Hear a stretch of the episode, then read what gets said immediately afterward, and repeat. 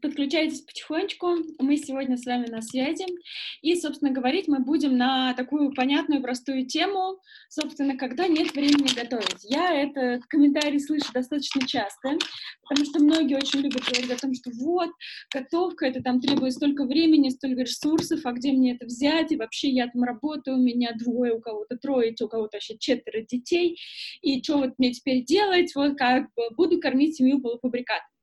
В общем, если вам культура внутренняя или там религиозное убеждение не позволяет есть полуфабрикаты, то вы сегодня пришли в очень правильное место, потому что у нас сегодня в гостях Алена Спирина. Она, собственно, ТВ-ведущая, автор книг, совладелица кулинарной студии «Хлеб и еда», и вообще человек, который очень круто разбирается в кулинарии, и в том числе ее основная как такой, такой большой сильный конек, это в том, как планировать, собственно, свое питание, чтобы сделать это в кайф, не умереть на кухне, а сделать это в кайф. Добрый вечер, Алена. Добрый вечер. Да, мы должны есть вкусно, разнообразно, но при этом не становиться заложниками кухни. Долой кухонное рабство. Это прям вот мой девиз, потому что а, кухня — это место, где не нужно умирать, где не нужно совершать подвиги. У плиты мы должны получать удовольствие. Собственно говоря, для этого нужно сделать, наверное, несколько несложных шагов, и это то, чему я пытаюсь научить тех, кто приходит к нам, особенно когда это молодые люди, молодые женщины, которые либо собираются создать семью, либо создали. Но, вот я сейчас сказала молодые женщины, сразу сама себя ставлю на место. А неважно, кто в семье готовит. Мужчины готовят ничуть не хуже женщин, иногда лучше, и делают это с большим удовольствием, потому что для них в этом меньше рутины и больше творчества. И я очень э, наблюдаю э, эту тенденцию на наших подростковых курсах, когда в группе всегда есть мальчики, очень часто мальчиков больше, чем девочек. А, потому что, как я говорю так, мальчики хотят есть, а девочки боятся рутины. Хорошо. Так, тогда сегодня будем говорить о том, как э, есть вообще в том числе разница между мужским и женским отношением к кулинарии, да, и как нам по-разному выстраивать, если у нас там разные, по, ну, как бы разные отношения. А сейчас хотелось начать с каких-то вводных вопросов, а в частности, как часто вы сами сейчас готовите? Я готовлю каждый день, смотря что считать готовкой. Ну, то есть сварить яйцо, пожарить омлет э, или, или смешать творог со сметаной на завтрак, это я не считаю готовкой. Спечь пирог – это уже серьезнее. Но, скажем прямо, пироги я каждый день не пеку, завтра собираюсь, поэтому сегодня все уже куплено а, под это дело. Конечно, я сейчас дома готовлю реже, потому что я очень много времени провожу здесь в школе и часто готовлю здесь, часто готовлю с людьми или для людей. Но дома тоже готовлю, конечно, как без этого. Кормить-то надо, детей кормить надо. Не в среднем, в среднем сколько раз в неделю получается? Ну, наверное, пять. Но я не, я не могу сказать, что я становлюсь и готовлю первый, второй, третий компот, потому что у нас в семье маленький ребенок, который ест, естественно, много, часто, немного, но часто. Себе, взрослым, мы готовим так, чтобы это был совместный ужин. Поняла. Какое самое интересное, необычное, вкусное блюдо вы приготовили за последнее время? За последнее время я себе приготовила, вот, вот из того, что я прям запомнила, я себе приготовила очень удачный сэндвич в дорогу. У меня был домашний хлеб, который испек мой муж, забыв положить в него а, соль. И поэтому это был такой особый хлеб, без соли. У меня в этот момент была э, хорошо заправленная кунжутная паста, то есть я сделала тхину, о которой недавно писала у себя в Инстаграме. У меня был маринованный перец, э, и, я, и была запеченная грудка индейки. И вот из всего этого я собрала себе э, сэндвич, который взяла и съела бессовестным образом в самолете на зависть всем соседям по креслу. Ну, звучит прям вообще, я просто представила, как это на вкус, и это прям... Это хорошо, это, это, это получается гармонично, вот потому что там есть все, там есть малосоленый хлеб, а, там есть хорошо приправленная такая кислая и вместе с тем ореховая тхина, там есть не, в неедком маринаде сладкий перец запеченный, он дает одновременно и сладость, и такую какую-то пикантность, и все это и абсолютно нейтральная, мягкая, сочная грудка такой вполне себе здоровый перекус. Здорово, здорово. Уже, уже хочется попробовать. Так, хорошо. А что такое для вас кулинария? Ну, я прям догадываюсь, какой будет ответ на вопрос, но все же, что это, любовь или рутина? Это любовь к рутине. Мужской подход или женский? Это любовь к рутине, честно. Потому что, а, знаешь как, вот, а, во-первых, у меня есть глубокое убеждение, что женщина, женщина в семье не обязана готовить. И вообще никто не обязан готовить. Мы сами себе выбираем схему питания, и она определяется прежде всего нашим образом жизни. Почему я готовлю, я объясню, почему я, собственно, а, ушла в какой-то степени в готовку. Я, по сути, очень нетворческий человек. То есть я не рисую, я не пишу стихи, я не, музи не музицирую. У меня нет какой-то такой способности и умения проявить свое то немногое творческое начало, которое все-таки есть. И вот для меня получается кухня – это выход этого творчества. Здесь я не боюсь, э, здесь я ничем не рискую, я не боюсь этим утомить окружающих, и на мое творчество всегда есть спрос. И я знаю точно, что человек, за редким исключением, человек готовит не для себя, а для того, чтобы сделать приятное другому.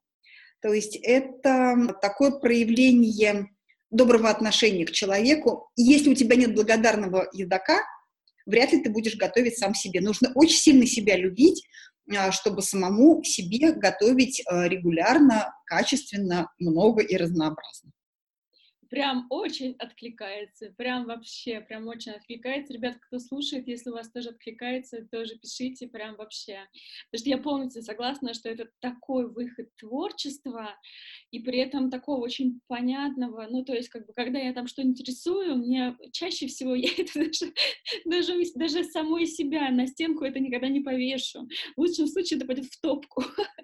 Ну а вот. Да, да, это, это такой э, невероятный какой-то обмен энергией, когда готовишь, особенно, ну, не, не только там на одного человека, а именно на семью, и ты все, все садятся за стол, и ты понимаешь, что, как бы, ну, благодаря тебе они сейчас всему этому радуются, это какой-то ну, невероятный кайф. Полностью. Да, и это ведь возможность угодить каждому или возможность а, подстроить каждого, приучить потихонечку каждого к хорошему, к своему вкусу. Хорошо. Я вот записала мысль, которая, мне кажется, очень с нее будет интересно пойти, собственно, в нашу тему, про то, что, про то, что образ жизни влияет на выбор системы питания. Давайте про это поговорим. Какой образ жизни, как он влияет на выбор системы питания. И, собственно, ну, потихонечку перейдем к нашей основной теме, что надо планировать для того, чтобы всегда было время и силы, чтобы готовить. Давайте так. Пойдем от состава семьи, от самого простого. Когда ты один, ты точно знаешь, сколько тебе нужно еды, э, сколько ты физически можешь съесть за день, и ты точно знаешь, что ты должен иметь всегда под рукой.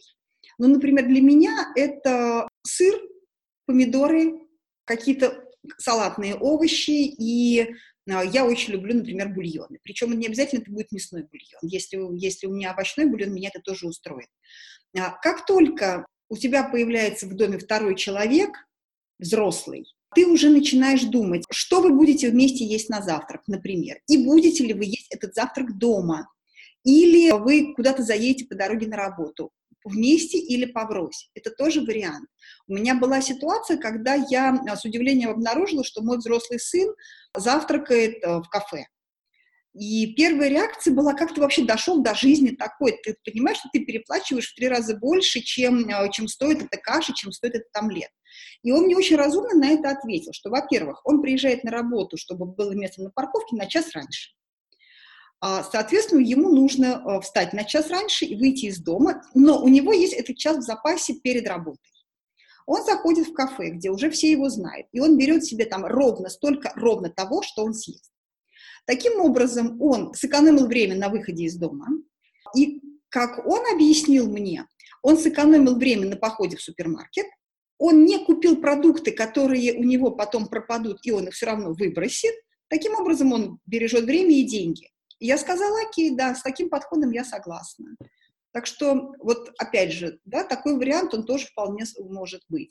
Мне как... кажется, когда ты один, а, даже фактор экономии денег не так критичен чаще всего, а как фактор экономии времени и личного комфорта, потому что приготовить сырники дома, это, простите, особенно если ты неопытный боец, и если ты один, это сначала ты убьешь всю кухню, вот этим всем мукой, яйцами и всем остальным. А потом, и ты же не будешь ради там трех сырничков это затевать, правильно? Сразу же надо делать много, и потом начинается вопрос, а куда это девать? А если ты неопытный боец и не умеешь это замораживать, и потом правильно размораживать и готовить, то это же все, как бы тогда возникает все проблемы. Мне кажется, когда один, вообще можно не париться с системами питания. Когда один, действительно можно не париться, ты можешь себе позволить импровизацию, ты можешь сам собой, с собой очень легко договориться, как правило. Когда нас двое, представим. Когда нас двое, а, мы уже начинаем подходить к планированию. Потому что мы, у нас есть определенные правила. Да? Мы понимаем, что, например, оба мы работаем, никто из нас дома не обедает, стоит подумать только об ужине. А, здесь может быть два подхода. Либо мы примерно прикидываем, что мы будем есть всю неделю, и, и а, покупаем такие продукты, которые готовятся очень быстро. Я прям могу перечислить эти продукты на всякий случай, это можно прям вот зафиксировать. Здесь есть одна закономерность, которую тоже нужно сразу понять. Если мы говорим о мясе и о птице, то те отрубы, которые готовятся быстро, стоят дороже. То есть экономим деньги, тратим время. А, что у нас? Ну, прежде всего, это грудка птицы, это грудка белое мясо индейки, курицы, цесарки, а, утка. У нас тоже грудка готовится быстрее, чем ноги. Это закон. Второе – это вырезка а, говяжья, телячья, свиная. Это то мясо, где нет жира, это то мясо, где тонкие мышечные волокна, и, соответственно, готовится оно, его можно готовить быстро, его можно долго, но его можно приготовить быстро. Что еще готовится действительно, вот нельзя готовить долго? Это рыба. Рыба и морепродукты. Если вам нужен э, экспресс-ужин, пожарьте кальмары. Ничего, быстрее просто ничего нет. Но они должны быть разморожены. Значит, вам нужно просто подумать, в какой момент вы переместите их из морозильника в холодильник, или успеют ли они у вас разморозиться, если вы их купили по дороге домой. Ну, есть всегда такой вот быстрый способ, когда вы не распакованную а, упаковку кидаете в холодную воду, и благодаря этому благодаря законам термодинамики а, размораживаются быстро и а, любые морепродукты, и даже кусок рыбного филе. Рыбное филе, если оно у вас размороженное или охлажденное, то есть не замороженное, оно готовится тоже считанные минуты, причем можно это делать и на сковороде, и в духовке, и в кастрюле. То есть, еще раз, филе мясное с грудки или вырезка, рыба, морепродукты и печенка. Любая печенка, печенка птицы, печенка кролика, печенка говяжья, телячья. Вот это те продукты, которые вы можете купить а, в любую секунду, в любой момент по дороге домой или рассчитав правильно сроки годности впрок и держать в холодильнике на случай, если вам захочется это приготовить. А еще овощи? Овощи, а, ну, смотрите, всегда есть зеленые овощи, которые не нуждаются в термической обработке. Какие у нас овощи готовятся долго? Долго готовятся корнеплоды. Да. А быстро, ну, картофель я не очень люблю картофель. Все, мне кажется, ну вот если вы, убрать корнеплоды, то любые заморозки, они готовятся максимум 10 минут. Да, это правда. И любая капу, цветная капуста, брокколи, это все готовится очень быстро. Ну и, конечно, спаситель наш – это паста. То есть макаронные изделия – это наше спасение, когда нужно поесть здесь и сейчас. Опять же, если вы позаботились о том, что они у вас дома есть всегда, и эти запасы возобновляются, и если у вас а, в вашем буфете, в кухонном шкафу хранятся продукты, из которых вы можете вот просто раз и приготовить соус. Например, консервированные помидоры.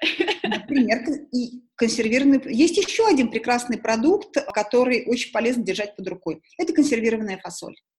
Так, да, да. Консервированные бобовые – это прекрасное решение. И еще один мой любимый продукт, который мы, как правило, воспринимаем как еда для завтрака, совершенно напрасно. Это продукт на любое время дня и ночи – это яйца. Я так рада, что вы сказали. Я так люблю есть яйца на ужин. Это просто... Конечно, это прекрасно. Вот не далее, как полчаса назад пришел нас наш шеф Денис, спросил нас громким голосом, кто хочет омлетик – быстренько нам сделал омлет с беконом и грибами, и мы прекрасно перекусили. Вот такой вот ужин у нас был. Кусок хлеба с маслом, помидор свежий, а, омлет или фритата, или а, запеченный омлет. Вот, пожалуйста. Отлично. Итак, я суммирую немножко.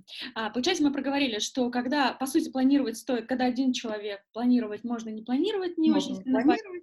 А вот когда вас двое, то стоит уже начинать, и мы говорили о том, что будет два подхода, как стоит вообще начинать планировать.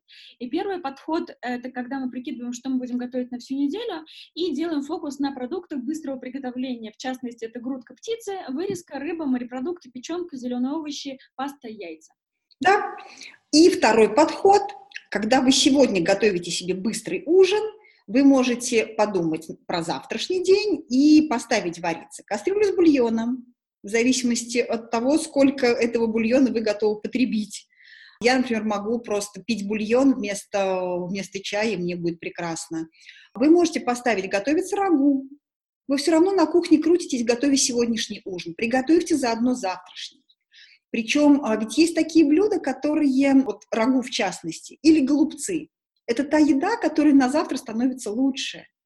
Или вы можете, там, я не знаю, делая себе сейчас такой экспресс-соус болоньезе, а, между делом из этого же фарша нажарить десяток котлет себе на завтра и на послезавтра.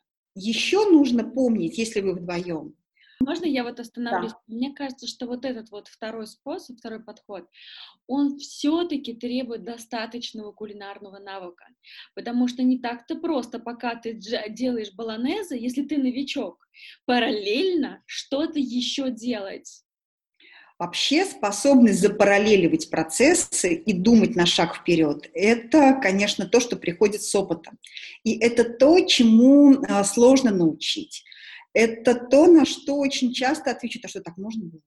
А почему же нельзя? Так нужно, так нужно, потому что, ну просто об этом нужно немножко задуматься. Можно вообще отказаться от этого подхода. Можно есть все из-под ножа. Но тогда вы просто знаете, что сегодня я из-под ножа. То есть вы, вы не должны себе говорить, сегодня у меня по плану куриная грудка. Если у вас в холодильнике лежит грудка, печенка, рыба и морепродукты, холодильнике или в морозильнике, неважно, вы можете здесь и сейчас принять решение, что вы будете готовить. Вы можете очень быстро сварить суп-пюре. Вы можете очень быстро сделать какой-то, а, если вы любите, в принципе, супы, вы можете очень быстро себе соорудить, то есть вам нужно просто озадачиться и составить себе достаточно обширный список э, рецептов э, из продуктов быстрого приготовления. Хорошо, давайте тогда сейчас обсудим вопрос. Если мы говорим, что мы параллелим процессы, какие вещи, помимо бульона уже обозначенного, имеет смысл запараллелить, чтобы потом, так сказать, выиграть себе время? Ох, это зависит от того, как, как глубоко вы готовы копать, как, какие у вас морозильные, не побоимся этого слова, мощности, насколько вы вообще склонны доходить до заготовок. Потому что, окей, бульон мы сварили. Мы можем сделать, например, поджарку для борща. То есть мы можем варить борщ на сегодня и заодно обжарить все овощи, подготовить, э, положить их в зиплок э, и убрать в морозилку. И пусть они лежат, в следующий раз вы их просто запульнете в готовый бульон. Или не в бульон, а в воду, вы сделаете себе постный борщ. Что еще можно? Ну, например, вы жарите лук вот на одну порцию, тут же отложили зачем-то его еще и параллельно э, готовите, допустим, там, вы в сотейнике готовите, и тут же этот лук переложили там сковороду для каких-то других нужд, там, для, для приготовления рагу на завтра, например. Что еще можно сделать? Ну, вплоть до того, что вы сейчас решили испечь, совершить подвиг и испечь кекс, и вот вы стоите, отмериваете в миску сухие ингредиенты, там, я не знаю, полстакана муки, полстакана сахара, еще что-то, еще что-то. Возьмите и все то же самое отмерьте еще раз в отдельную банку, просто в банку, и напишите кекс лимонный и кекс ванильный. И вам в следующий раз не нужно будет, вы сэкономите себе время именно вот на этой процедуре, вы просто возьмете жидкие составляющие, смешаете и запустите тот же самый кекс. То есть а, это зависит от того, насколько глубоко можно вы хотите копать. Что еще можно сделать? Запечь овощи. Вот те самые корнеплоды, баклажаны, перец, вы можете свеклу, вы можете запечь просто впрок, чтобы они у вас были готовы, чтобы они ждали вас в холодильнике, даже не в морозильнике. Я очень люблю запекать свеклу прям, прям противень чтобы у меня прям было много запеченной свеклы, я ее э, использую, ну, допустим, сейчас на, на винегрет, потому что для меня, лич, для меня лично сейчас начинается сезон винегретов. Я очень люблю винегрет и готовлю его зимой, он у меня почти всегда есть. Все, что не пошло на винегрет, я мариную. Я готовлю о, такую, вот такую вот салатную заправку, кисло-сладкую, перекладываю свеклу в контейнер или в банку, заливаю этим, этой заправкой, и у меня готовая еда – который живет в холодильнике и не требует моего внимания. Так, хорошо, давайте прям тогда прям можно в, в граммах? Мы любим все в граммах. Значит, мы берем свеклу, запекаем ее. Давайте начнем с того, что овощи очень сильно выигрывают от запекания. Гораздо лучше себя чувствуют, чем после варки, потому что вода у нас вымывает вкус, жар сухой концентрирует вкус. Как я поступаю? Я беру, я перестала заворачивать каждую свеклу в свой кусочек фольги, я застилаю фольгой дно формы, а, выкладываю на нее столько свеклы, сколько поместится, закрываю вторым куском фольги, сцепляю края, и вот у меня получился пакет. Вместо фольги может спокойно, конечно, сработать мешок для запекания, если он у вас есть, если вы им пользуетесь. Запекаю при температуре 180 градусов до готовности. Опять же, я пеку хлеб. Поэтому у меня часто бывает э, остывающая духовка, в которой еще и камень к тому же стоит и держит тепло. И тогда можно вообще на остаточном тепле это все оставить до утра, просто утром надо вспомнить, что у тебя в духовке свекла стояла.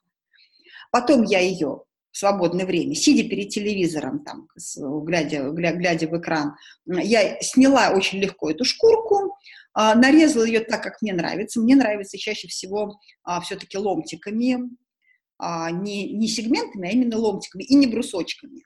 Скажу, почему ломтиками. Ломтики удобно класть на хлеб. То есть их, они хорошо смотрятся в салате, их удобно класть на хлеб. И делаю маринад. Вот мой любимый маринад примерно такой. Большой апельсин, снять с него цедру, выжать из него сок, а, добавить столько уксуса, чтобы эта смесь была все-таки скорее кислая, чем сладкая, Туда листики тимьяна свежего, это моя любимая приправа. А, что-то острое, то есть можно добавить хлопьями, а, хлопья красного перца острого. Можно добавить перечный соус типа табаско. Что у вас есть под рукой? Ну, соль, перец. То есть выровни, чтобы была такая хорошо сбалансированная по вкусу а, кисловатая смесь. И масло, естественно, оливковое масло. Не обязательно оливковое, любое масло, которое, которое вам нравится в, в сочетании с апельсиновым соком.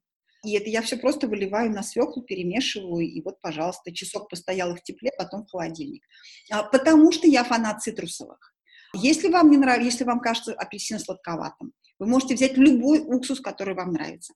Вы можете взять соус наршарап. Вы можете, что еще можно взять? Бальзамик. Я не люблю бальзамик, я вместо бальзамика лучше наршарап возьму. А вы можете взять любые пряные травы, какие вам нравятся. Если вы э, уверены, что не захотите есть это на за... что захотите, не захотите есть это на завтрак, возьмите, положите чеснок. Просто я чеснок почти никуда не добавляю в сыром виде, именно из опасений, в то, то, что я тот же хумус решу поесть на завтрак, а он чесночный, это нехорошо. Ну, мне ну вот, а, мы такой похожий салат как раз на, в одном из курсов готовим, только мы туда еще добавляем мягкий сыр. Смотрите, у меня есть заготовка. Да. У меня есть свекла. Так. Я могу ее, я могу намазать кусок хлеба сливочным сыром, положить сверху ломтики свеклы, сверху ломтики мяса, и у меня отличный сэндвич. Я могу взять зеленый салат, запустить туда ту же свеклу, козий сыр, брынзу, все, что у меня есть, ломтики апельсина, нате вам другой вариант. Я беру зеленый салат, я беру фенхель, а, тоненько режу фенхель, те же ломтики свеклы, у меня третий салат. И эта свекла, благодаря маринаду, она живет в холодильнике бесконечно долго. То есть я бесконечно долго. Каждый день. 4, 5, 6, 7 дней, сколько это будет? Две недели точно. В таком маринаде две недели? Конечно, да. Мы же помним, что у нас уксус и масло – это отличные консерванты, но в холодильнике, но в холодильнике.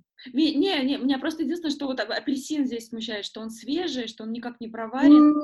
Нет, он, не, он меня как раз никак не смущает, потому что он все-таки кислота, витамин С, опять же. Ну и мы немножко усиливаем, я не зря подчеркнула, что мы все-таки добавляем туда уксус, потому что должна быть кислая среда. Да. Отлично, все, я записала. Это мы добавим в статью. Супер, мы обсудили, соответственно, какими вариантами мы можем сделать какие заготовки для того, чтобы потом также вот, ну, типа запеченные овощи, как отличный вариант того, что потом к ним можно возвращаться и доигрывать уже с салатами. Доигрывать. Их можно прекрасно подогреть любым способом. Можно их там в духовку поставить на несколько минут, можно в микроволновую печи, можно в холодном виде, как угодно. Хорошо. Смотрите, получается, что когда мы во втором случае, мы думаем про заготовки, и получается вот всякие бульоны, поджарки, сухие ингредиенты для выпечки и а, запеченные овощи, это то, о чем мы будем заранее. Здесь что-нибудь еще хотим обсудить? Да, я еще хочу сказать, что я очень люблю, вообще в последнее время я полюбила сувид. Мне кажется, что мы к нему долго идем, а когда покупаем, то уже не можем нарадоваться. А, потому что это очень удобно, это очень, ну, это немножко, опять же, про планирование, потому что свит это долго, это минимум, минимум два часа. Но я заметила, по моим наблюдениям, например, я часто делаю буженину из индейки, то есть из, из грудки индейки, я, я, я ее запекаю или в духовке, или в последнее время я стала ее готовить в сувиде. Так вот, по моим наблюдениям, то, что приготовлено в сувиде, хранится лучше, чем то, что было запечено или отварено. Но это, если оставлять в вакууме, да? Нет, нет, а. даже если не оставлять в вакууме. Я думаю, что это происходит благодаря долгому времени пастеризации. Такая, такой получается более качественная пастеризация, хранится действительно долго. Опять же, мы немножко, я немножко перескакиваю, но мы все равно должны помнить, что нам наскучивает еда. И что я не хочу приготовить такое количество буженины, чтобы она у меня пропала, потому что она мне надоела, я перестала ее есть. Так, я сейчас эту мысль за запаркую, она мне очень нравится, вот, потому что мне кажется, это реально проблема, что делает, когда, ты, когда ты наготовил, или планируешь наготовить, и то есть у меня часто такое бывает, что я наготовлю, и дня на день где-то потом я понимаю, что я не хочу это есть, у меня другое настроение, мне не хочется есть эти запеченные баклажаны, я хочу мясо, или наоборот. И вот давайте эту мысль обязательно прям вот запаркуем на попозже, а сейчас договорим вот историю про то, какие есть подходы к планированию и как они завязаны. То есть мы сейчас обсудили историю, когда человек один, когда их двое, как поменяется наш подход и поменяется ли, если их будет уже трое, четверо и более человек в семье. Еще одну ремарку по поводу, когда вас двое или даже когда вы один. Это то, где вы обедаете.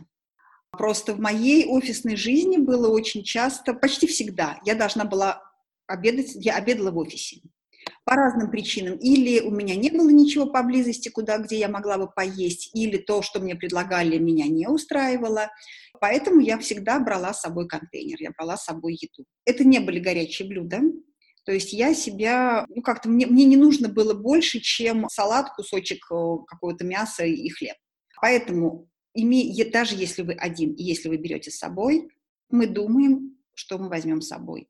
Прям прикидываем, а что я завтра буду есть? Mm, ну да, у меня есть зелень, у меня есть, там, я не знаю, запеченная морковка, а, у меня есть брокколи. И в этом отношении я прям настоятельно рекомендую обратиться к опыту составления бента японского, потому что это идеальный баланс по калориям и по а, белкам, жирам и углеводам. Хорошо, а может быть проговорим тогда вкратце, что ребята дальше сами погуглят, если... Да, посмотрят. дальше погуглят, посмотрят. А, смотрите, сама, сама идея бента подразумевается, что там есть некая углеводная составляющая, то есть что-то из крупы, причем это по объему а, этот углевод занимает большее место. Самое большое место в бента, в ячеечке, отведено именно под углеводную составляющую. В моем случае это может быть два куска хлеба, например. А, то есть не рис, не, не гречка, я, вот, меня устроит хлеб. Дальше, это обязательно белковая составляющая. То есть, либо кусочек курицы, либо кусочек рыбы. А, опять мы помним, что лучше пусть это будет мясо, чем рыба, потому что рыба портится быстрее, чем мясо.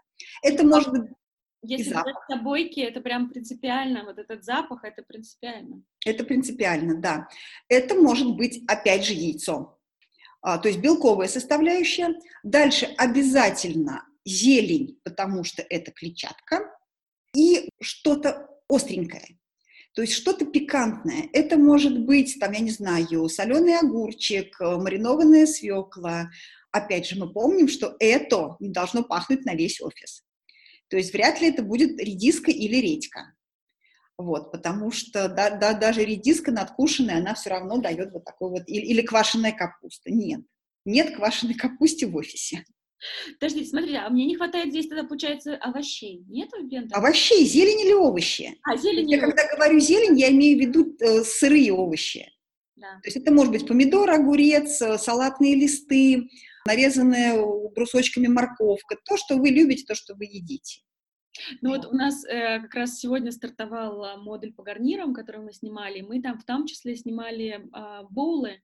И мне кажется, вот боулы, бента, мне кажется, это просто словно разные культуры, разные названия. Но, в принципе, вот мы все то же самое, мы там делали боул очень необычный. Мы брали отварную гречку, потому что я прям, я настаивала, говорю, ребята, все делают эти боулы с каким киноа, с булгур, ну чем-то таким, ну вот, дорогим и сложным, что реально сложно. Давайте ну, сделаем из наших нормальных круп, которые у всех боль, все понимают, что гречка это супер полезно, но кроме как пожарить ее с луком и с э, грибами, на, на этом как бы вся фантазия заканчивает. Нам нужно придумать какой-то крутой вариант. И вот мы сделали ее как раз, мы вот прям ровно, как это, мы взяли гречку, ее там, наверное, процентов 70, на белок мы пожарили, а, нет, мы сделали яйцо пашот, и оно же, на самом деле, яйцо пашот, на удивление, очень долго хранится. То есть его вполне можно даже не отварное, а просто сделать яйцо пашот, взять с собой на работу, и ничего не случится.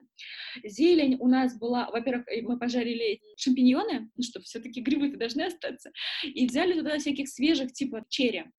И острое, а острого, кстати, я не помню, что мы что-то острое добавили, я помню, что мы добавляли семечки, но мы делали заправку яркую заправку, которая все это потом финально объединяла. И мне кажется, вообще вот эта вот идея конструкторов, которые ты собираешь из, да, вот баланса КБЖУ, то, что потом становится такой вот э, здоровым а, приемом, а самое главное, там столько всяких ингредиентов, что твои рецепторы в этот момент прям полностью насыщаются, и ты, мне кажется, ну, вот меньшим количеством насытишься, чем если вот это все съешь по отдельности.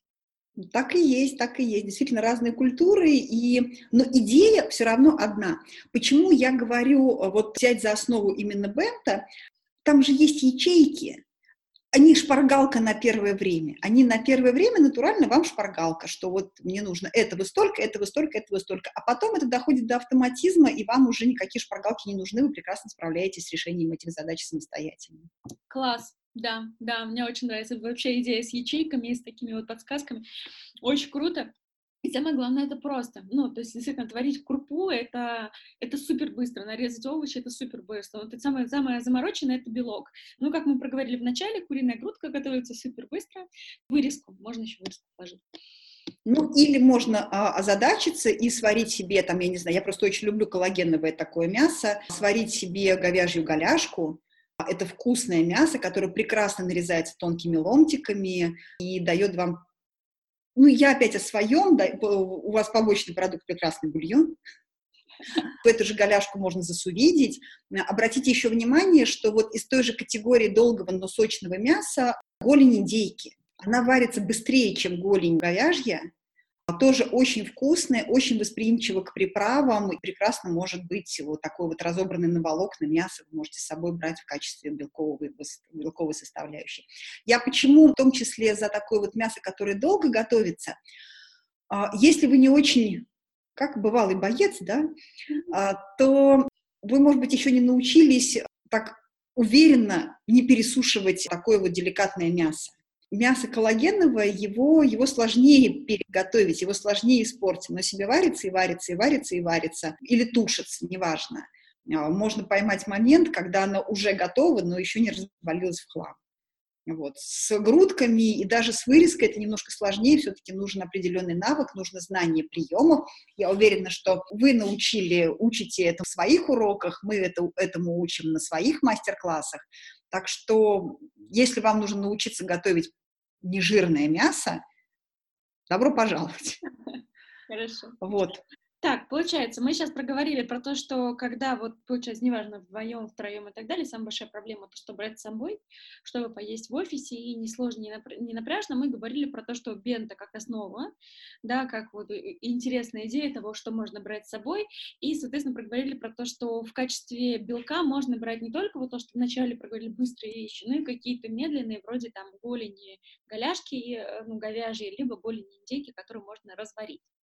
Супер, отличные вещи. Что еще мы здесь хотим что-то проговорить или пойдем уже в увеличение? Вот я вижу там комментарий, сейчас вот Майя говорит.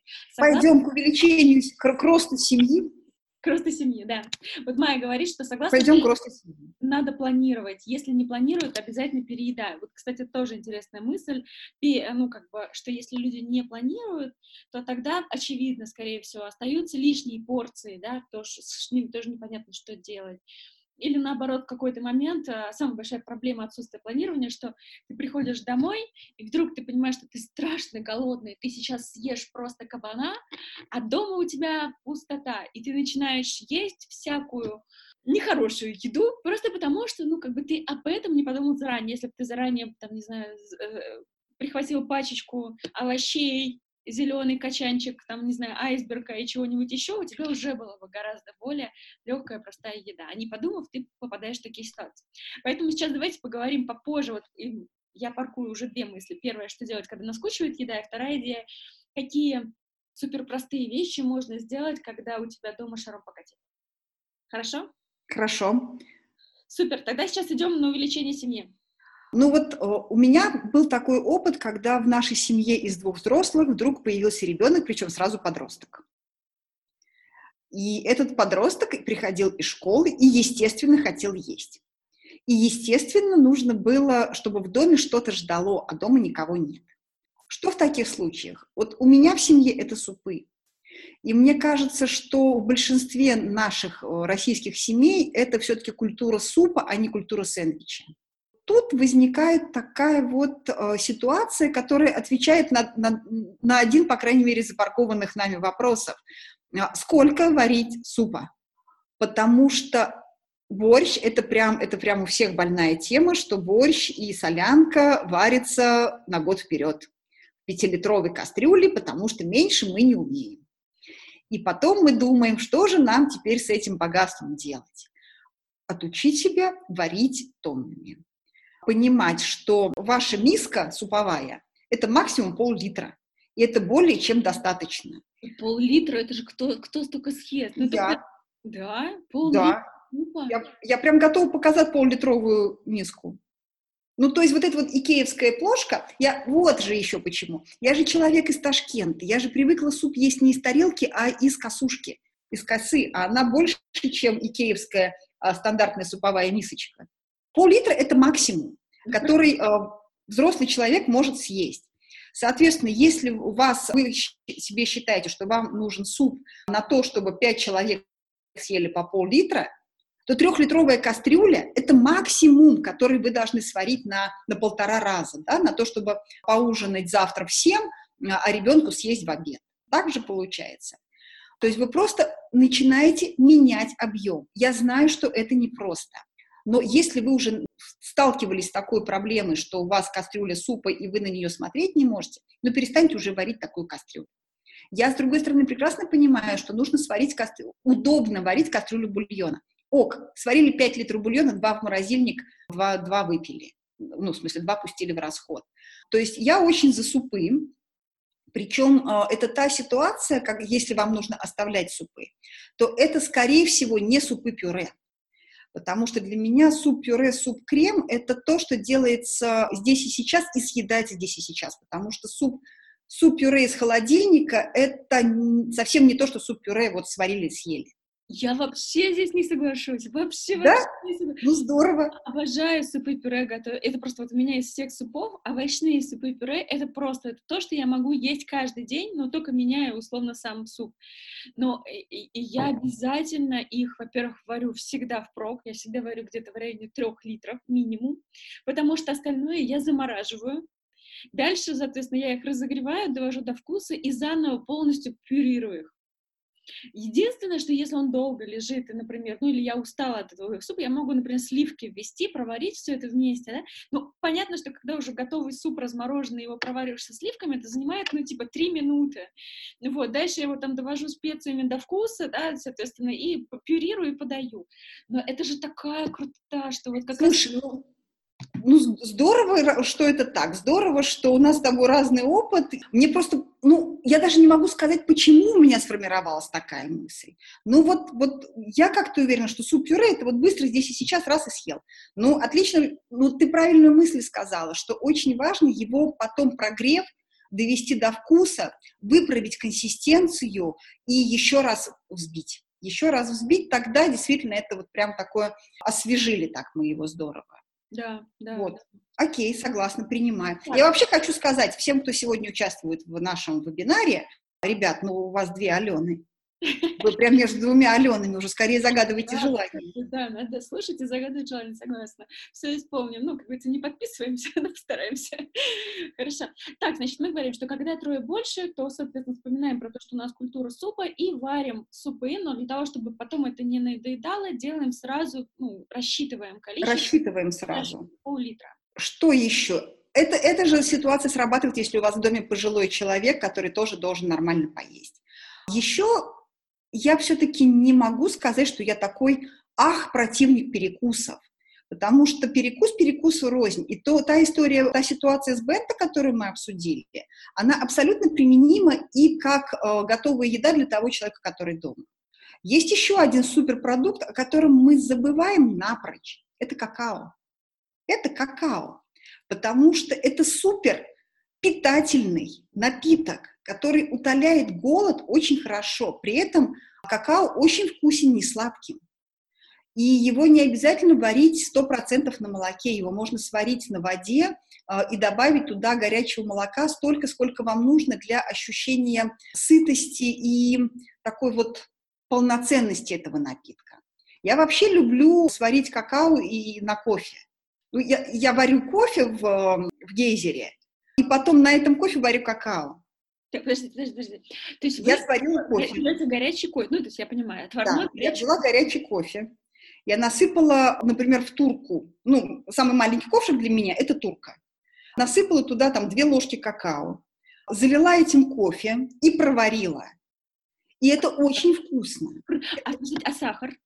Добавляете? Я не кладу. Да, то есть вы прям вот просто таким... Я не кладу. Мне... шоколадный, получается, напиток. Да. Я могу, кстати, в какао очень хорошо положить ложечку меда. Я не против сахара, мне просто он там не нужен. Я, мне прям просто интересно, я такого никогда не пробовала. Вот. Это просто, мне кажется, сумасшествие. Сахар, сахар можно, и очень хорошо мед, при том, что я и меда тоже небольшой любитель.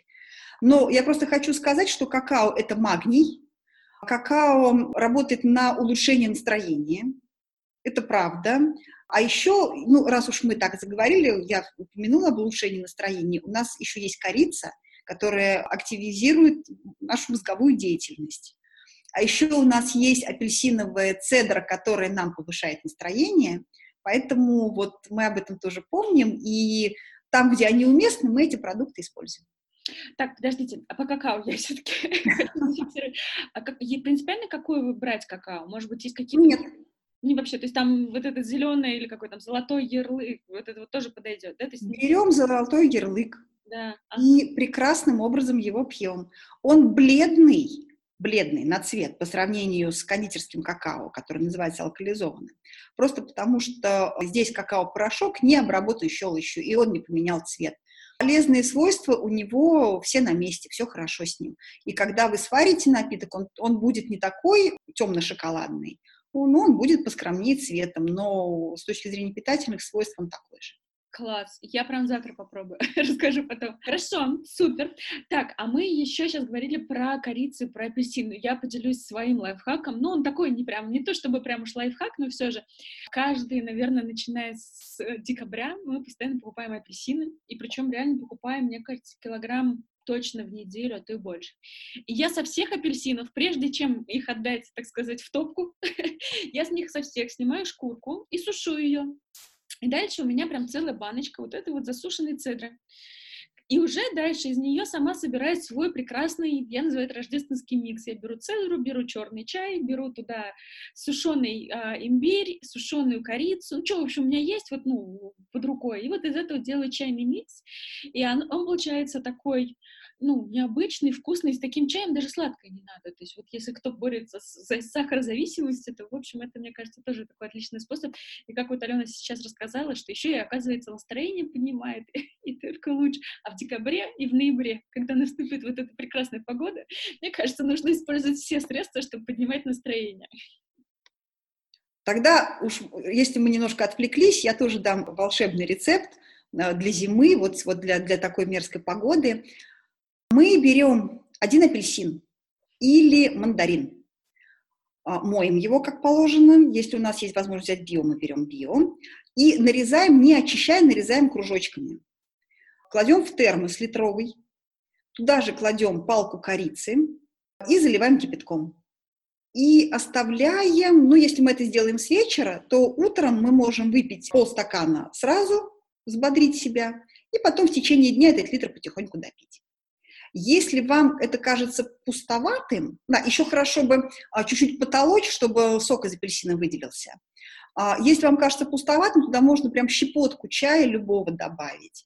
И если вы э, прям нуждаетесь в сахаре, то положите туда, там, я не знаю, ложечку сахара или ложку меда, если вы в этом нуждаетесь. Я не нуждаюсь, мне прекрасно вот, вот этот вот аромат цедры, апельсиновый сок, корица.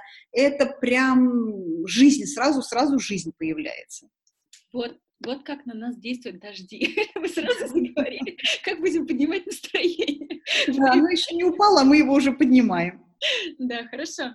Так, отлично, возвращаемся обратно. Получается, мы проговорили про то, что перекусы по принципу бента и какао как супер питательный продукт, которым в том числе можно насытиться в течение дня для того, чтобы сделать перекус. Отлично. Хорошо. Какие-то еще вещи в планировании питания будут у нас отличаться, когда нас трое, четверо, пятеро и более? Нужно учитывать разные вкусы. Вот в чем проблема, и нужно пытаться привести эти вкусы к единому знаменателю. Ну, например, вы готовы к какому-то... Допустим, у вас есть дома консерватор, который ест гречку с молоком, и больше никаких покебоулов с гречкой. Значит, вы варите гречку, отделяете ему под гречку с молоком и дальше делаете все, что считаете нужным, там, пускаете в ход свою фантазию. У вас, например, все готовы наесться салатом, но кому-то нужна жареная картошка. Ну, значит, вы этому кому-то жарите картошку, остальным он может с ними поделиться, а может обойтись без. То есть вы просто пытаетесь... Еще ведь есть такая ситуация, когда а, требование меньшинства побеждает большинство. Когда в доме завелся вегетарианец, а, очень велика вероятность, что скоро вся семья станет вегетарианской. При этом вы можете спокойно совершенно все это комбинировать, то есть вы можете э, увеличить количество еды без мяса и просто готовить мясо отдельно. Варить, запекать, обжаривать как рагу, ну, там, с каким-то количеством овощей, и все остальное вегетарианское присоединяется к нему как гарнир. Вы можете варить э, огромное количество супов, которые не нуждаются в предварительной варке бульона на мой взгляд, все гороховые, все супы с бобовыми, они не нуждаются ни в каком мясе. Они долгие сами по себе, но это вообще тема, вообще бобовые, это тема для отдельного разговора. То есть мы просто пытаемся учесть, кто что любит и кому что нужно. При этом мы не превращаемся в китайскую маму, которая варит мясо для старшего сына, рыбу для невестки и лепит димсамы для, для себя. Я просто жила в такой семье, где было это именно так. Это был прям пятизвездочный отель, у каждого свое меню. Нет, ребята, у нас, как правило, нет на это времени. Если только вам это вот прям доставляет безумное удовольствие, вы не готовы этому посвятить а, всю себя. Вот, то есть мы просто прикидываем, кто что возьмет за столом. И мне кажется, что очень удобно, когда, когда мы отдаем еду в стол. То есть, когда мы выставили все, что у нас есть, такой вот ассорти. И набирайте, ребята, сами. Это может быть запеченный перец, это может быть баклажан. Шведский стол по-домашнему. Да, шведский стол по-домашнему. Это шведский стол по-домашнему. На тебя жарить стейк, или ты вообще, может быть, хочешь там супу поесть. То есть вот мы просто пытаемся прикинуть, кому что, кто чем будет доволен. Но опять же, отдельная большая тема – это э, хранение остатков и нужны ли, должны ли у нас быть остатки, и нужно ли их хранить. Так. Это прям отдельная Будем затрагивать. Будем затрагивать. Мы, у нас есть подвисшая немножко тема, а, что делать с надоевшей едой. Да, это у меня еще пока все, мы еще вот по плану идем. Да, да, Смотри, да. Мне вот очень нравится, да, идея, как раз, когда мы говорим про то, что в семье бывают привереды, да, то есть я понимаю, что, например, у многих мам есть проблема, что у них дети едят только макарошки с сыром. И вот на этом как бы все, да, и вот как бы дальше ты не можешь никуда сдвинуть, и они, с одной стороны, пытаются привить вот эту историю, что надо есть овощи, надо есть супы, надо есть еще что-то, да, надо радовать все. Ну, с другой стороны, у тебя есть муж, с другой стороны, у тебя есть ты сама или там еще один ребенок, и надо угодить всем. И мне кажется, вот эта ваша идея с тем, чтобы все-таки быть немножко китайской мамой, но в другом ключе, потому что это же у китайцев, ну, вообще, в принципе, в азиатской культуре принято, что они выставляют много маленьких плошек и поедят по чуть-чуть из каждой. И мне кажется, что вот эта история, возможно, что когда, да, ты не заморачиваешься сильно, ты пытаешься найти какой-то компромисс в том, что устроит всех, но все равно, делая немножко отхождение вправо и влево, создаешь вот эту вариативность на столе, нет? Да, абсолютно так. Причем э, я, я все-таки да, да, давно живу, и э, многих детей повидала, и себя ребенком очень хорошо помню, и знаю точно, что если ваш ребенок ест только пельмени подобные, да дайте вы ему уже эти пельмени подобные. Если моя старшая внучка, она на вопрос, что ты будешь есть, это такой риторический вопрос, потому что она ответит макароны с сыром. И я не сопротивляюсь, ты хочешь макароны с сыром? На. Но мы при этом будем есть салат, э, суп, компот, если ты захочешь, ты вытащишь это с общего стола.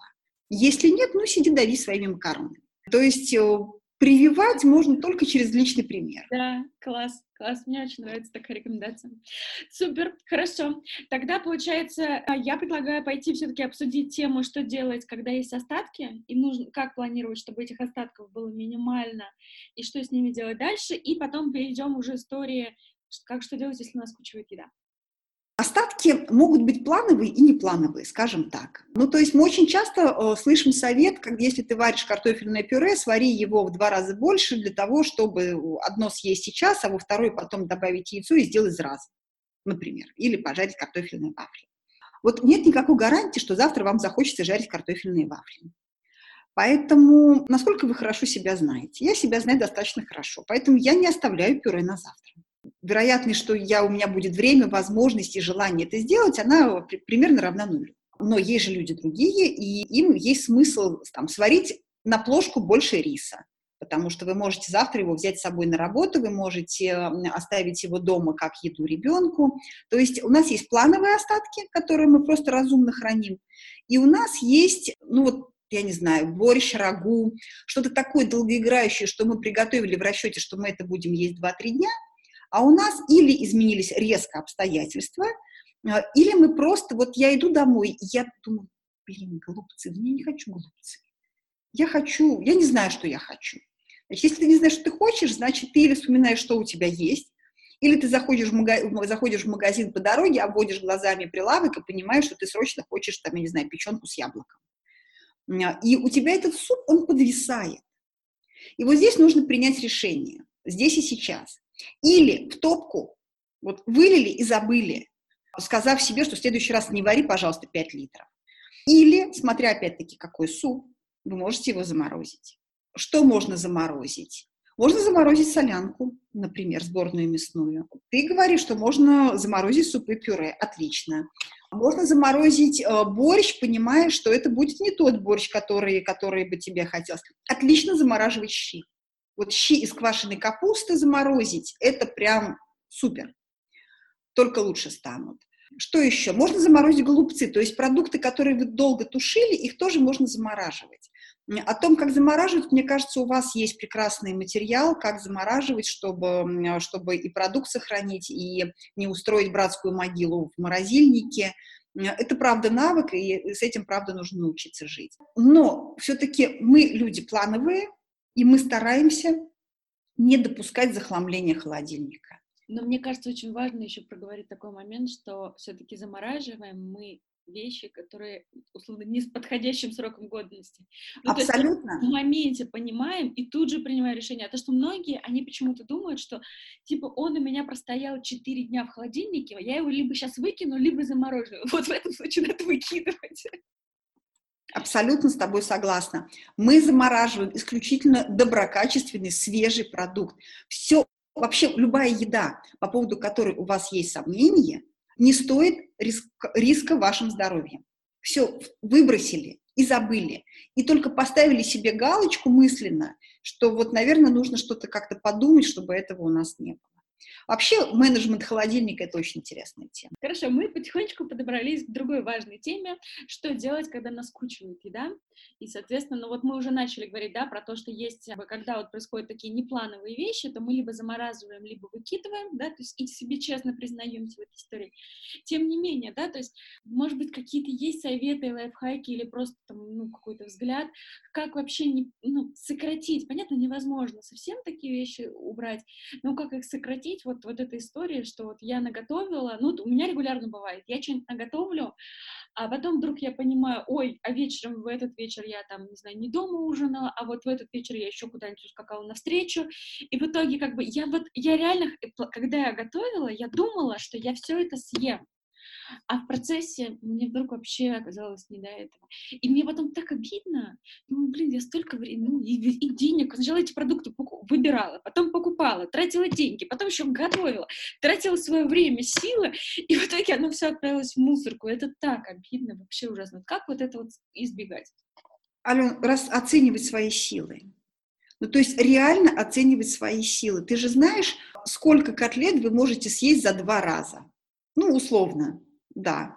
И ты знаешь точно, что э, если к вам не нагрянут гости, и ты примерно оцениваешь вероятность того, что они нагрянут, сколько тебе нужно, там, я не знаю, потушить голубцов.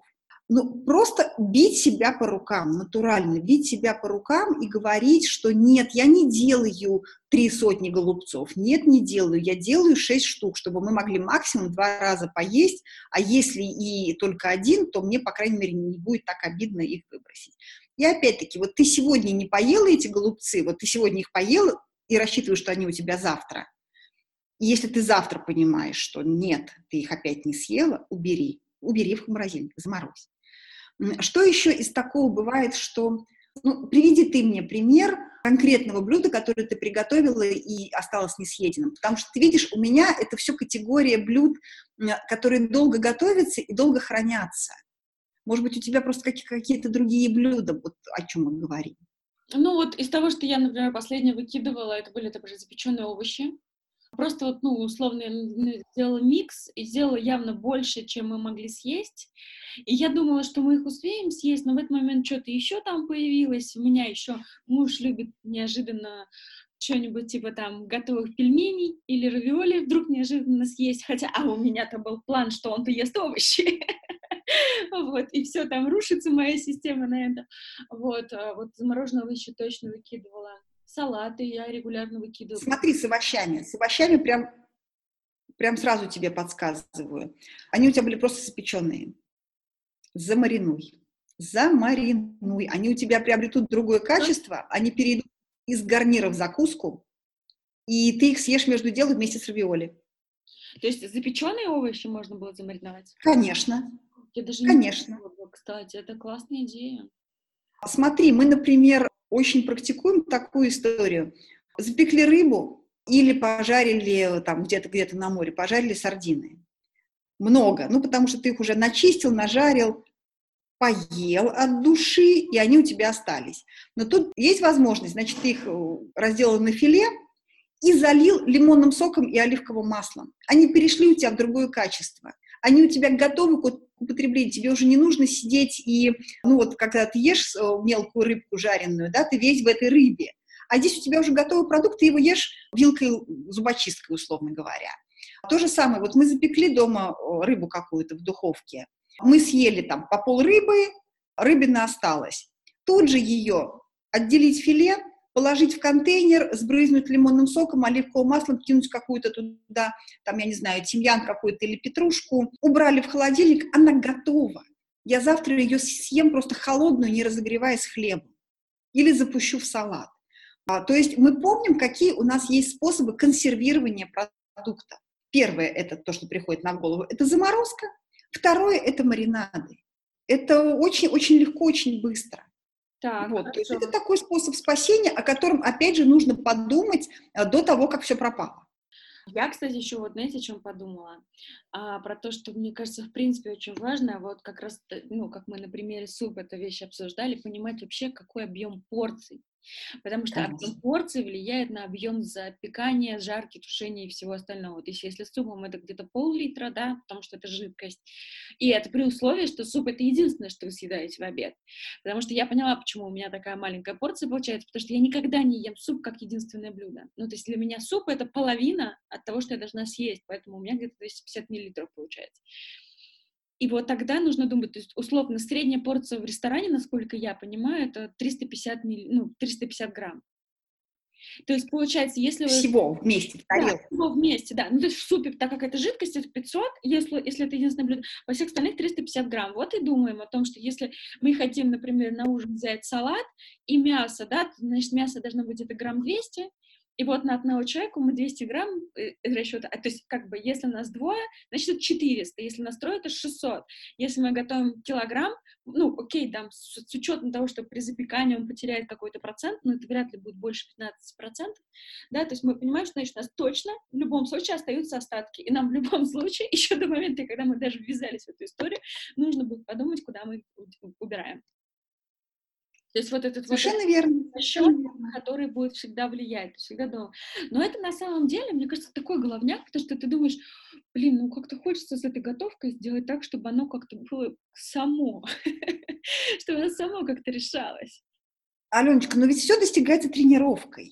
Все достигается тренировкой. И в какой-то момент это доходит до автоматизма, ты перестаешь об этом думать. То есть какое-то время ты паришься и, и пытаешься, сколько там мне надо на, на, на одно лицо, а вот это много. А потом это просто ты смотришь на пачку и понимаешь, что вот этого мне точно хватит. А вот, вот эту грудку... Вот еще вот о чем, Ален, о, о чем нужно сказать. Например, я прихожу в магазин, я вижу грудку индейки. Я вижу расфасовку нормальную, ну, какую-то бытовую, и я вижу э, по цене там на 30% дешевле э, упаковку большую, такую вот, э, хоричную, скажем так, ресторанную. Вот что купить? Вот что купить? Дешевле и много или дороже и мало? Ну, я всегда руководствуюсь одним принципом, есть ли у меня на это время. То есть я понимаю, что да, я могу заняться вот этой разделкой, но тогда мне нужно будет, значит, что-то из этого заморозить, но... Нет, я тебе говорю, что у тебя просто разный объем филе и разная цена на филе. У тебя одинаковый продукт в разной расфасовке. Вот я с этим недавно столкнулась. А, когда я вижу красивое-красивое филе грудки индейки а, в упаковке 2, вес в 2 килограмма. И вот рядом бытовая упаковка. 2 килограмма. Куда мне эти 2 килограмма? Да, вот, она стоит дешевле, но куда мне эти 2 килограмма? Ну, я могу подумать так, ок, я куплю эти 2 килограмма, я потрачу 15 минут времени на то, чтобы их разделать. Часть приготовлю сейчас и съем быстро, потому что понимаем, что нарезанная соломкой а, такая вот грудка, это прям стирфрай за 5 минут. Кусок я тут же оберну, и пока кручусь на кухне, он у меня засувидится, и это будет моя там буженина на 3 дня. А, а этот кусок, я его сейчас замариную, он у меня полежит до завтра, завтра я его в зиплок и в морозилку. И у меня будет маринованное мясо. То есть если я, посмотрев на этот кусок, быстро нарисовала себе в голове план, как мне с ним поступить, то да. А если у меня плана нет и не будет, я понимаю, что у меня и времени на это не будет в ближайшее время, значит, я покупаю столько, сколько мне нужно, чтобы съесть здесь и сейчас. То есть ну, мы вот, вот, вот эту вот грань пытаемся поймать. Вот я на самом деле прям полностью согласна, потому что я регулярно а, в силу работы вынуждены изучать различные советы, которые дают в интернете, и очень часто встречаю какой-то мега-совет, я прям специально его в кавычках беру, потому что, типа, не покупайте курицу в разделку, покупайте целиковую и разделывайте самостоятельно. Серьезно? Но Вы умеете? Вопрос даже, ладно, хорошо, я умею, я даже быстро это делаю. Но даже если мы возьмем и пересчитаем, то, скорее всего, на выходе выгода будет настолько мизерная, а вот этот вот весь, простите, геморрой, связанный с тем, что потом надо, ой, у меня остался остов, из остова надо срочно бежать варить суп, чтобы он не пропал, а крылья, значит, с, а, с бедрами я здесь что-нибудь там, не знаю, потушу вот так, а грудку я запеку вот так, это вот такое количество головника, которое мы огребаем ради того, чтобы сэкономить реально на выходе 30 рублей. И ты такой, типа, тебе вас спокойно не жилось. Зачем так, такой совет? Так и есть, так и есть. Потому что даже если вы э, придумали сварить бульон, не покупайте целую курицу просто потому, что у вас грудка улетит в отход если только вы ее не вырежете и там тут же не пожарите, а из остального не сварите. Потому что бульон, грудка в бульоне – это выброшенные деньги. Просто. Вот. Купите там, я не знаю, т, т, пачку крыльев три ноги, и вот вам шикарный бульон получится. Грудку купите отдельно. Нет, нет, нет, нужно, нужно четко представлять, сколько ты времени потратишь на разделку и что ты будешь делать с каждой частью. Потом, опять же, если у вас дома дети, скорее всего, они не любят грудку скорее всего, они предпочтут ножку, потому что ножка мягкая и сочная. Ну и купите эти ножки. Ну и не устраивайте себе, правда, головную боль на ровном месте. Да, хорошо, согласна. И последний вопрос у нас остался из основных. Что делать, когда шаром покати? Как вообще таких ситуаций не допускать? Какие могут быть быстрые варианты, вот чтобы когда ты прибежал, голоден, прям вообще ужас как, а есть нечего? У вас в идеале в холодильнике, не в холодильнике, в шкафу есть неприкосновенный запас. Это те продукты, которые вы едите. Ну, например, это могут быть макароны, упаковка помидоров в собственном соку, рубленые или не рубленные. У меня, например, это консервированный тунец и каперсы. Все, у меня сложился ужин. Я сварила макароны, пока варится, пока закипает вода, я сделала соус, все у меня готово. А у вас может жить, например, в холодильнике, в морозильнике бекон. Вы его даже размораживать его не нужно, вы открыли пачку, мелко его нарубили, сделали себе карбонар. Вот карбонара делается ровно 5 минут. У вас, то есть есть вещи, вы их сами для себя определите. Есть продукты, которые живут, продукты быстрого приготовления или консервы, которые у вас живут в доме всегда. Ну, для меня, я еще раз говорю, это ну, яйца обязательно. То есть если вы голодны, во-первых, зелень. Вы можете, не дожидаясь, пока даже сварится яйцо, начать грызть зелень. Начать просто отламывать листья от, от романа или от айсберга, от какого-то, и все это грызть совершенно спокойно. Одно, одна большая просьба. Не, начина, не ешьте натощак сладкое. Ничего. Вот грызите кусок сыра, отрежьте себе кусок сыра, и пока у вас а, закипает вода для пасты, вот вы трете этот сыр и тут же подъедайте его, сбивайте вот это вот острое чувство голода. Мне кажется, что просто у вас должен быть НЗ в доме всегда. Это, я говорю, это может быть творог. Творог не обязательно, то, то есть я, например, не, не ем творог с вареньем. Я ем творог просто так. Я могу взять творог, полить его оливковым маслом, посыпать его а, посыпать творог завтром и вот съесть хлебом, все, я поела. Ну, то есть какие-то вот такие вот вещи должны быть в доме, если есть вероятность, что вы придете домой голодным, как зверь. Да, отлично, все, зафиксировала себя. Так, ну что... Аленочка, а у вас есть на сайте, у вас же есть на сайте вот список неприкосновенного запаса? У нас есть вебинар прям вот на эту тему отдельный, как раз где мы прям полностью проходимся, мы там разбираем вот все варианты, что надо из консервации, что надо брать из массы уксуса, из всяких готовых соусов, безопасных, да, то, чтобы там не было всяких ешек и всего там, mm-hmm. сахара лишнего и так далее. То есть весь этот список, он есть, и, соответственно, ну, как бы вся презентация, по идее, всем ребятам доступна, они могут ее посмотреть. Сейчас я посмотрю, какие комментарии. Пишет, Ева пишет, какой интересный напиток в термосе в самый раз под питерскую погоду. Это как раз когда мы обсуждали вариант с апельсинами и корицей. Здесь я вижу. И, соответственно, тоже так, Ева пишет, не знала, что можно замораживать замаринованное мясо. А сколько можно его хранить в морозилке? Оно же меньше хранится, чем обычное или столько же? Оно точно хранится не меньше, чем обычное мы прекрасно с вами понимаем, что прежде чем отправить его в морозилку, мы его как можно плотнее завернули в пленку или положили в зиплок и выпустили весь воздух. То есть мы сделали все, чтобы оберегать его от вымораживания влаги. И марин... смотрите, маринад – это дополнительная консервация. Это не, не сокращает сроки хранения, а увеличивает. Более того, замаринованное мясо в холодильнике хранится дольше, чем не замаринованное. Поэтому нет, мы совершенно спокойно храним его те же разумные сроки, то есть месяц мы его спокойно храним. Ну и я скажу на всякий случай, не должно быть неопознанных предметов у вас в морозильнике. То есть мы подписываем, что это было, в каком маринаде и когда это произошло. Ну вот я могу просто еще рассказать, что, наверное, где-то в начале этого года Олеся, наш редактор, поделилась со мной вот этим лайфхаком, и для меня это прям стало мега экономией времени. Я теперь делаю вот ровно как, как, как Олеся научила. А я иду в магазин, покупаю сразу килограмма три мяса. То есть, вы понимаете, это много. Но я покупаю разного. Один раз я расчищаю кухню, то есть я понятно, что я это дело заранее планирую, то есть я понимаю, что, окей, часа полтора, там, суммарно, ну, может, наверное, меньше, ну, с учетом похода в магазин у меня это займет. Я ставлю там напротив себя какой-нибудь хороший ютубчик э, или там подкаст включаю, чтобы у меня было хорошее настроение, расчищаю кухню. Эти полтора часа я там завяжу, ну, ну, как бы вожу с мясом, да, там, очищаю от жира, от косточек, если есть в этом необходимость, нарезаю все под, под маринад, делаю три маринада сразу же, разных. И у меня всегда один соевый, один с горчицей, и один вот я обычно делаю томатный. Ну, вот это как база, да, дальше уже какой-то маринад, и вот, что есть дома, то я вот и творю. И все это сразу же вот так вот по зиплокам, какую-то часть, получается, я оставляю, а все остальное я прям сразу же вы и в морозилку. Причем сразу, пока оно у меня морозится, пока размораживается, оно вот за это время... То есть в идеале, чтобы в холодильнике подержать, но у меня обычно в холодильнике нет места, поэтому у меня сразу уходит в морозилку. Да, и все вот на, на вот этих зип-пакетах, там вот в этом окошке все обязательно подписывается.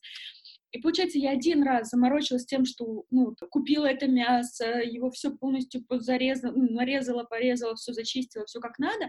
Ну, то есть кухню один раз делала. Маринад сделать, там, условно, не один, а три, это там на пять минут дольше, но зато у меня огромная экономия ресурсов, и я знаю, что у меня в морозилке всегда лежит. Единственная проблема, которую я сейчас поняла, это то, что надо, видимо, вешать список того, что лежит в морозилке. Глоссарий такой. Потому что когда в какой-то момент этого становится много, ты прям теряешься. Глоссарий, да, совершенно верно. Хорошо. Так, переходим тогда к Блицу последнему. Пока жду от всех остальных вопросов. Вдруг что-то мы не осветили или осветили там, там так, что у вас остались вопросы, мы ответим, а я пока задам последний вопрос. Как лично вы учитесь кулинарии? Читаю и ем, ем и читаю. Что читаете? Что читаю? Читаю в основном на английском, разные, разные книжки, читаю разные статьи интересные, там, я не знаю, в The Times, в New York Times, в Guardian очень хорошие кулинарные колонки. А, читаю каких-то таких классиков кулинарии, а, там, ну, у меня есть просто любимые авторы, среди них, например, Клаудия Родан. Я вообще как-то так случилось исторически, что я очень близка ближневосточной кухне. А, мне нравятся вкусы, мне нравится сочетание. И вот я читаю многие кулинарные книжки как художественную литературу. Но, честно скажу, читаю больше на английском, конечно, чем на русском. Почему? А нечего на русском читать. Правда.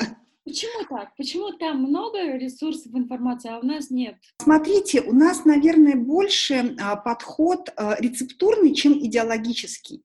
То есть мы воспринимаем еду как пищу для, для желудка. Все-таки там, где э, у людей, может быть, более свободный, более легкий образ жизни, еда часто воспринимается как пища для ума в том числе, как культурный срез, как интеллектуальный, извините за выражение, срез. И люди рассуждают на тему еды. То есть не просто делятся рецептами, а делятся лайфхаками, делятся секретами, делятся какими-то своими впечатлениями, связанными с едой. И это увлекательно, это интересно. Я можно порекомендую, что почитать на русском? Да, давайте. А, посмотреть, я очень рекомендую прочитать книжку «Чеснок и сапфиры» Рут Рэйчел. Это, женщ... это художественная книжка, написанная женщиной, которая много лет была а, гастрономическим обозревателем, не соврать, мне кажется, «Нью-Йорк Таймс», и была ресторанным критиком. То есть это тот, тот человек, которого нет в нашей стране. Она за свои или за редакционные деньги ходила в рестораны и честно их анализировала. «Чеснок и сапфиры». Дальше нужно прочитать обе книжки Джеффри Стейнгартена. Одна из них называется «Человек, который ел все подряд», а, а вторая не помню как, но их всего две на русском языке, и обе их нужно прочитать. Это публикации обозревателя «Нью-Йорк Таймс». Они абсолютно чудесные, они мировоззренческие. Очень много смешного, полезного, увлекательного, очень рекомендую. Мои, мои книжки кто-то кто-то одолжил, не вернул, я хочу их найти на самом деле. И есть еще такая чудесная книжка, я прям горжусь, что приняла участие в ее судьбе. В английском варианте, в оригинале, она называется Everlasting Meal. то есть непрекращающаяся трапеза. А в русском она называется «Еда без правил». Выпустил ее, выпустил ее издательство «Миф». Я выступала там редактором и немножко переводчиком. И это книжка о еде, об отношении к еде, об отношении к продуктам. Это, это книжка, где очень хорошо раскрыта тема ну, вот само название Everlasting Meal – еда, которая не заканчивается. Что, сказав «подавайте горячим или холодным», мы не поставили точку в судьбе блюда. А судьба блюда может продолжаться, и от нас зависит, она будет счастливой или трагичной. И я очень-очень рекомендую ее прочитать и воспринимать не буквально, а, а экстраполировать на нашу с вами действительность. Отличный список. Прям вообще я себе записала, буду теперь нагонять и читать. Спасибо большое. Так, и последний вопрос из моего блица. Какое необычное сочетание вкусов, если до этого мы говорили про блюда в самом начале, то здесь уже вкусов, вдохновили вас за последнее время? У нас недавно в школе был э, симпозиум про грибы. Ну, вообще такой забавный формат. Мы берем либо одно блюдо, либо э, один продукт и пляшем вокруг него, причем сплясать свою пляску может любой желающий по согласованию со мной, естественно. И мы э, приготовили хумус с грибами.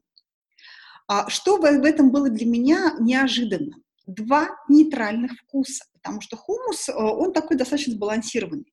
Жареные шампиньоны, они тоже такие достаточно спокойные. И я готовила с большим сомнением, что эти два а, спокойных вкуса между собой сделают интересную комбинацию.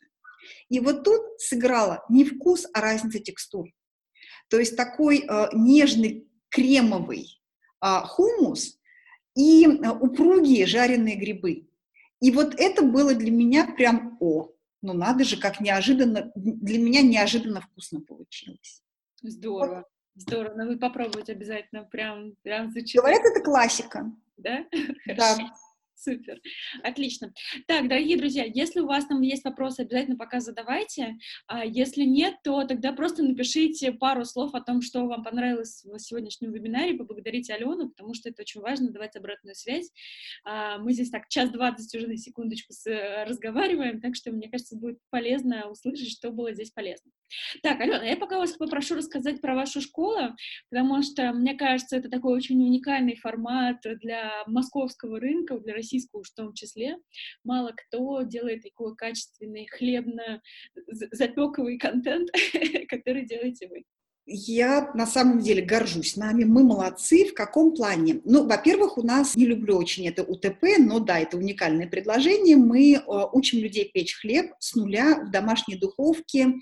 Э, хороший, качественный, правильный хлеб, который удовлетворит потребности абсолютно любой семьи, то есть это от, условно, от Бородинского до бубликов и плюшек. То есть все, что хотите, все, что у вас в доме любят, вы можете научиться печь и радовать своих близких, не опасаясь, что вы их кормите суррогатами.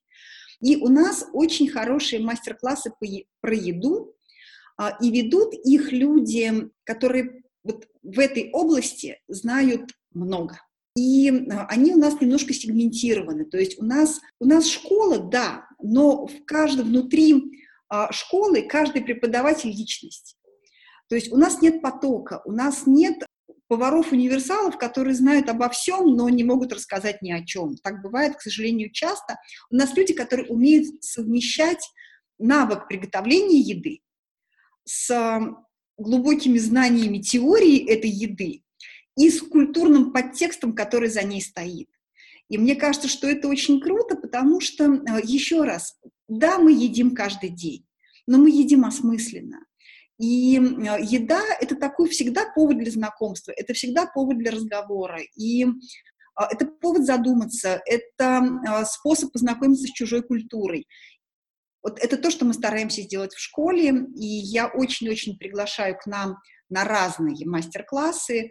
Всегда можно найти что-то для себя интересное. Мы возобновили детские уроки, то есть мы в какой-то момент отказались, сейчас мы решили, что а, пусть они будут, потому что надо детей с, с раннего возраста приучать к хорошему, к разумному, к планированию. Да, я, кстати, призываю все, всех тех, кому понравился сегодняшний вебинар, послушать вебинар с одним из ваших авторов, с э, Лизой Фрейман. Она как раз рассказывала про израильскую и еврейскую кухню, и она, я сразу говорю, значит, так, если вы собираетесь это смотреть, сразу запаситесь, пожалуйста, заранее хумусом, там, морковкой, чем-нибудь еще, потому что без еды это слушать просто невозможно. Она так вкусно про это рассказывает. Вот, в общем, мне кажется, надо послушать вебинар, вдохновиться, потом прийти в хлеб и еду к ней на мастер-класс, попробовать уже все то, что она рассказала, в деле. Потому что я, честно, после того, как она рассказала, она там как раз про про какое-то израильское блюдо, я уж сейчас не помню, какое она рассказывала, она так про него вкусно рассказывала, что я не выдержала, мне, я поняла, что я сама не смогу так вкусно приготовить, я поэтому поскакала на Даниловский рынок, нашла там израильскую лавку, закупила это блюдо, чтобы попробовать и понять, каково это на вкус, то, что она там все это вкусно рассказывает. У Лизы будет шикарный мастер-класс «Еврейский Новый год» Роша Шана, причем он будет в день, когда этот праздник. То есть это не просто мы готовим по мотивам, это мы можем праздновать еврейский Новый год. Это конец сентября. Да. И я говорю, что мы этим занятием, этим мероприятием открываем череду празднования Нового года, а, потому что мы знаем, что его можно праздновать до апреля точно, ну, то есть вот всегда у кого-нибудь Новый год. Супер, супер, отлично. Ну что, я вот вижу, пишет э, Розида, она говорит, спасибо, интересно, познавательно, пишет Ева, спасибо, в МИФе как раз сейчас скидки на книги, вот, а видите? Так что все, кто слушает, смотрите, идите, покупайте такие замечательные рекомендации. У меня большая просьба к всем, кто будет смотреть записи, не стесняйтесь, пожалуйста, даже если вы смотрите записи, напишите, пожалуйста, под видео свои какие-то просто спасибо или какие-то инсайты, что вас вдохновило в сегодняшнем мастер-классе, потому что мы через какое-то время Алене отправим ссылочку, чтобы она могла все это почитать и, собственно, почувствовать вашу благодарность за то, за то большое, большое количество э, всяких вкусностей и вообще интересного контента, который она сегодня нам, с нами щедро поделилась. Спасибо большое, было очень познавательно, хорошего вечера всем, всего вам вкусного, вот так вот. Вот такое будет у меня пожелание. Спасибо большое. Планируйте, не, не загоняйте себя в рамки, и пусть работа на кухне приносит вам удовольствие. Все, тогда хорошо. Спасибо. Пока-пока.